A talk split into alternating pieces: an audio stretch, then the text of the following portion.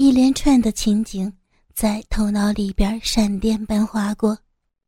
刀疤强一双泪眼看着前方的窄巷，无力的轻轻喘息。突然，身后咣当一声传来，把他拉回到这个不愿意接受的现实中来。他用尽全身的力气从地上站了起来，不顾一切，拼了老命的向前跑去。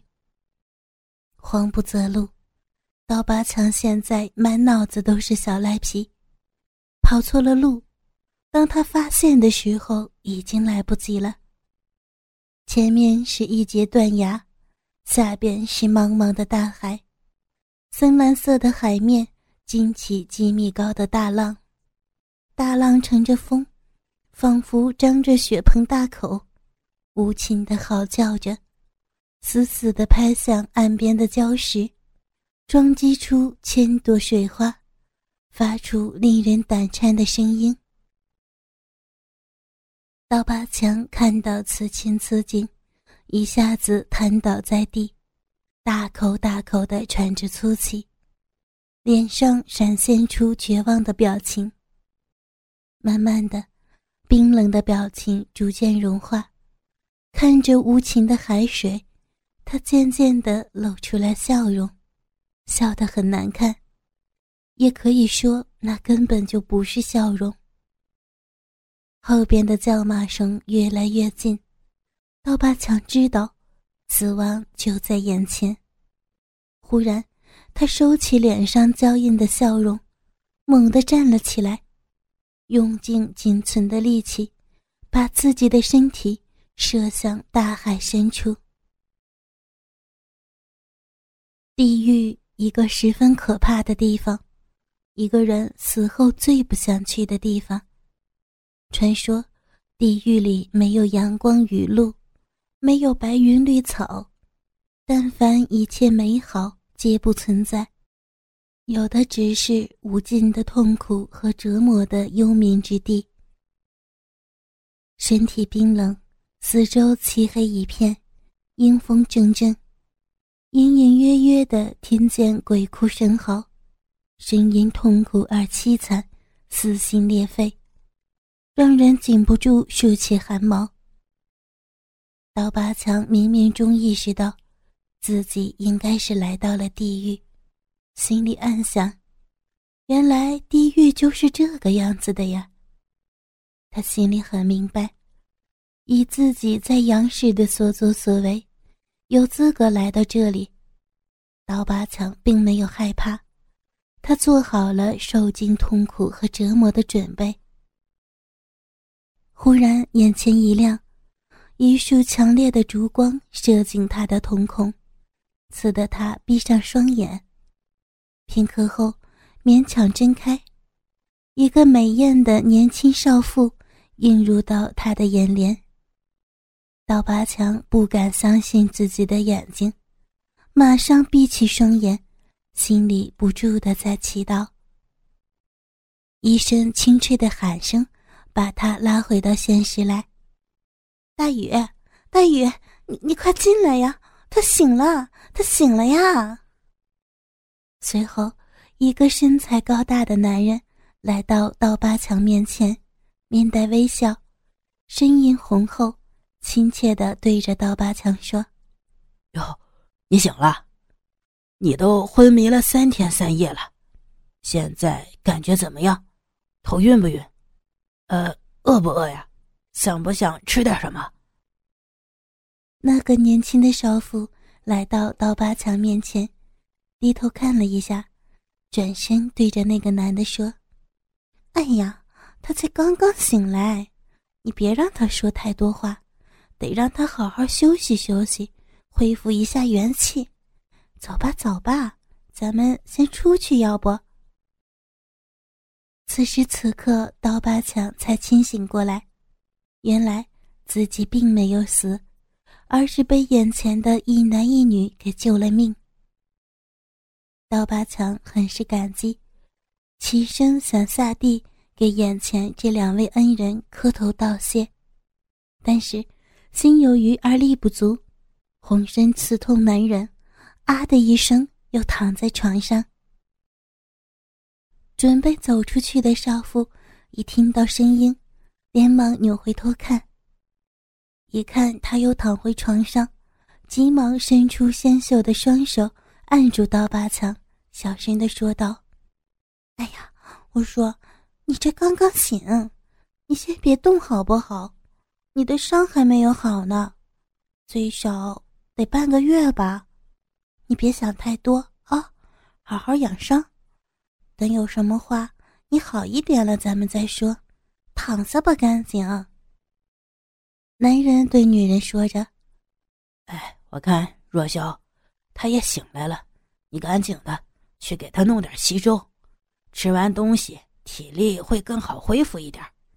大男人这点伤不算什么，快去。”啊，好的，好的，稍等啊，我这就去。女人回应着。点头出去，男人看了下刀疤墙，点了下头，转身熄灭了蜡烛，随手关上了门。刀疤墙看着男人出去，一股子暖流涌上心头。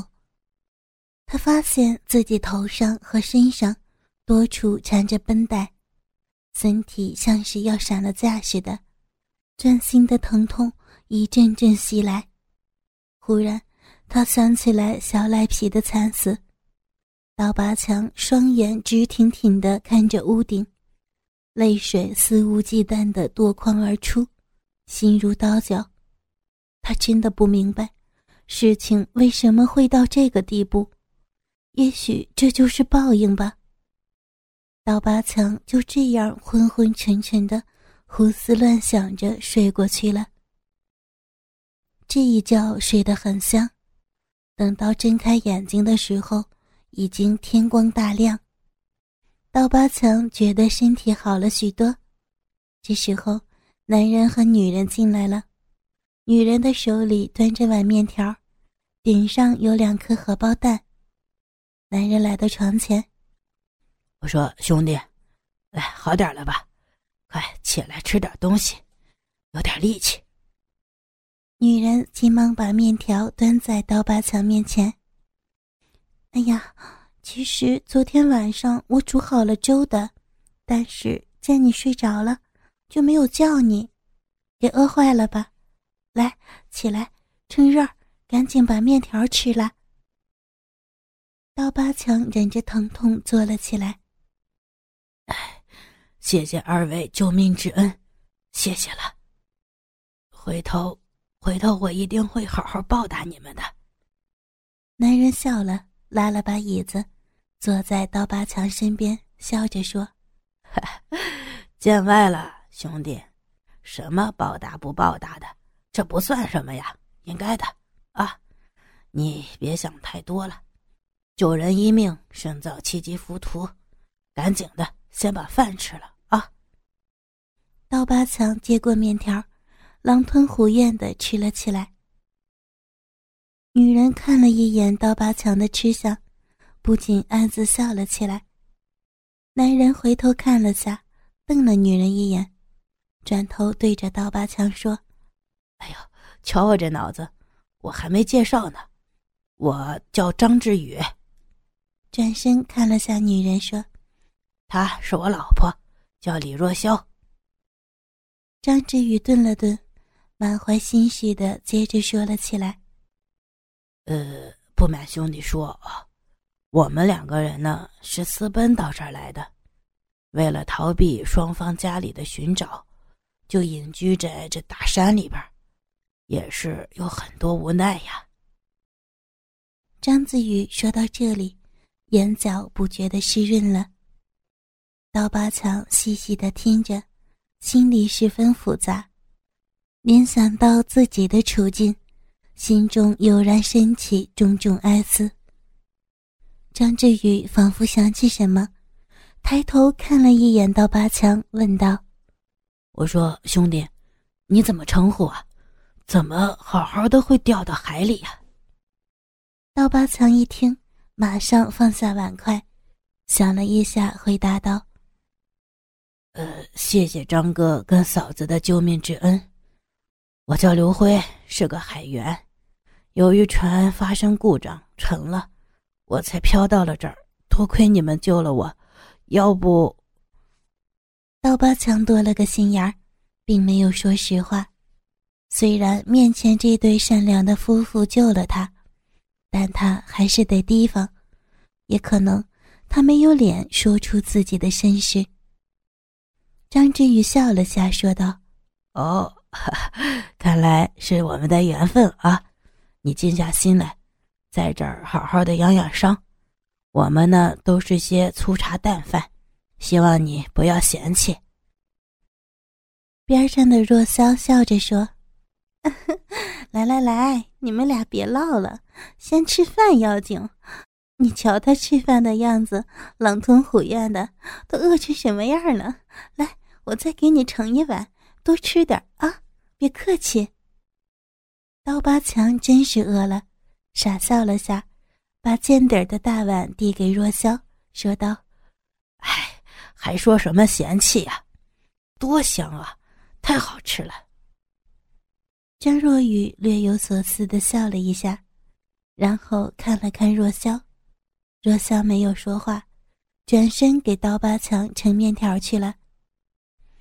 张若雨接着说道：“嗯，刘兄弟，我看你就在这儿好好养病，等身体好了，你再想着回家吧。啊，咱这儿条件虽然说简陋了点但是正好适合你养伤静心。”刀疤强笑了一下，哎，张哥，你们对我真好，我这辈子都不会忘记你们的。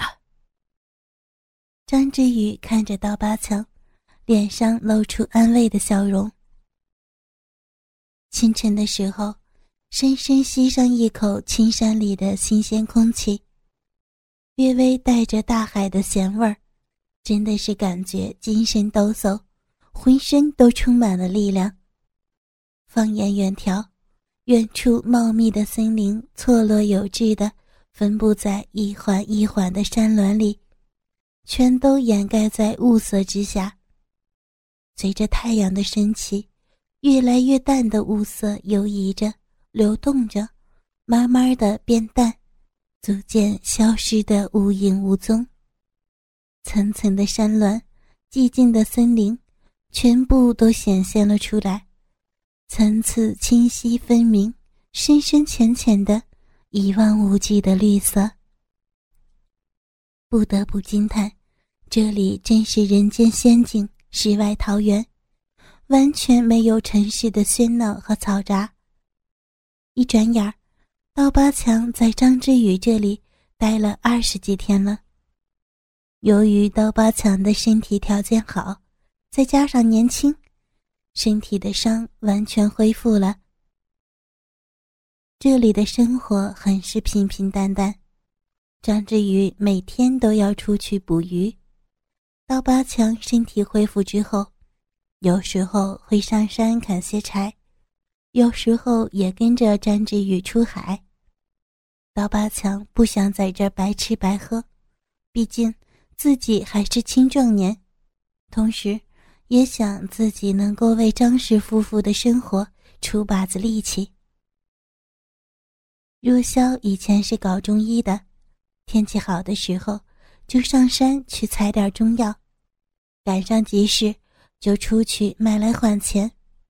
他们俩的生活算不上是富裕，但是每天过得很充实。但是有一点，刀疤强很是迷惑。他们两个人都已经三十出头了，为什么不要个孩子呢？刀疤强几次都想问，可是每次话到嘴边又都全部咽了回去。后来一想，可能是生活在这里，照顾孩子多有不便吧。孩子生出来的话，条件不好，也得不到好的成长教育。所以刀疤强也就没有多想。这天晚上，张志宇看起来很是高兴，和若潇做了一大桌子的菜。山里的野味儿和海里的鲜活。张志宇一边向桌子上端着菜，一边跟刀疤强说着：“兄弟，这几天你也跟着我们辛苦了，我跟你嫂子好好的慰劳你一下。”刀疤强笑着说：“哪儿的话呀，张哥，你跟我还说这个呀？都是我应该做的，我个大老爷们儿总不能在这吃白食儿吧？”张志宇笑着说道：“哎，你就别跟你张哥我客气了，我们这里八百年不来一个人儿，你这一来，我们的生活改变了。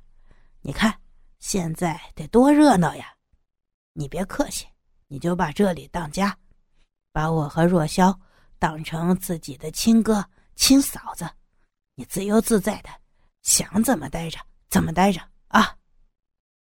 刀疤强本打算今天晚上就跟张氏夫妇告别，毕竟自己还有好多的事情，他几乎每天都会想起小赖皮的死。这件事对他触动太大，想起来。他心里就隐隐作痛，不能够让自己的好兄弟就这么白白死去。他才二十几岁呀，人生才刚刚开始，就这样草草结束，而且结束的那么悲惨。他发誓，一定要为小赖皮报仇，亲手杀了那个千刀万剐的王黑子。哎，兄弟。你愣什么神儿呢？想起什么了啊？张志宇碰了一下刀疤墙，说道：“哦哦，没什么。哎，嫂子呢？快让叫过来呀，一起吃饭。”刀疤强含糊的回答着。若潇端着一大盘炒山蘑菇走进了房子，说道：“哎呦，念叨我呢，来了来了。”这下菜齐了，哎，老张，你快去把咱那酒拿出来，你哥俩好歹也喝点儿啊！啊，哎呦，你瞧我这记性，把酒都给忘了。张志宇转身出去，把酒拿出来放到桌子上，一边开着盖子，一边说：“来来来，兄弟，今儿咱俩多喝点儿。”刀疤强急忙的抢过酒瓶。先给张志宇倒了半碗，然后再给自己倒上。这时候，若霄也已经收拾完毕，在张志宇的边上坐下。于是，三个人推杯换盏，一边吃一边喝，一边聊着，大家的情绪都很高涨。吃着吃着，张志宇忽然放下酒杯。满怀心事的长长的呼出来一口气，唉。刀疤强一看，急忙问道：“哎呦，我说，大哥，你这是怎么了？有什么心事吗？方不方便跟小弟一吐为快，看看我能不能帮你啊？”张志宇拿起酒杯，把剩下的酒一饮而尽。重重的把酒杯放在桌子上，唉声叹气的说着：“哎，兄弟啊，我不瞒你说，大哥这还真有件事儿，得求你帮帮忙啊！”哎，刀疤强一脸狐疑，张志宇看了一眼若潇，若潇有点不好意思，低下了头。张志宇继续说道：“哎。”真是不好开口呀，是这样，我呢跟你嫂子两个人，一直就想要一个孩子，但是，唉，几年前我发生了一场车祸，我失去了性能力，所以说，这个愿望一直也没有实现。出去抱一个吧，哎呀，毕竟不是自己生的，而且。我们俩感情又这么好，因为这个再分开又不值当的，互相也舍不得，所以呢，我想让你帮帮忙。你看，刀疤强好像并没有听明白张志宇的话，纳闷的问着：“张哥，你你说这话是什么意思呀？我我怎么没有听明白呢？我怎么帮忙呢？张志宇起身跪在刀疤强的面前，刀疤强吓了一大跳，马上站起来，对着张志宇说：“哎，我说大哥，这可使不得，你这是干什么呀？你喝多了？”张志宇眼神坚定的说道：“兄弟，这么长时间了，我和你嫂子一步步的发现，你真的是个好人。这件事情，你一定得答应我，你，你替我跟你嫂子生个孩子吧。你要是不答应这件事儿，我，我就不起来了。”说完以后，张志宇声泪俱下。刀疤强也跪在张志宇面前。大哥，你不能这样，你和嫂子对我有救命之恩，对待我像对待亲兄弟一样。我，我，我再畜生也不能。张志宇止住哭泣，对着刀疤强说：“你看，你既然知道我对你有救命之恩，是吧？那么这件事儿。”你就一定得帮帮我，好不好，兄弟？你就答应我吧，就算是你报答我们对你的恩情，好不好？我们两口子最大的愿望就是要个孩子，你就你就帮帮我吧，啊！刀疤强刚想要反驳，张志宇一把抓住刀疤强说：“兄弟，我说。”你真的就打算眼睁睁的看着你哥哥我断子绝孙吗？啊，就当哥哥我求求你了，好不好？啊，你快点帮哥哥完成这个心愿吧。我这一辈子什么心愿都没有了，真的就这一个心愿，我就是想要个孩子。你要是不答应，我就我就死在你的面前。一边的若萧一直没有说话，刀疤强看了一眼若萧，若萧不好意思的低下了头。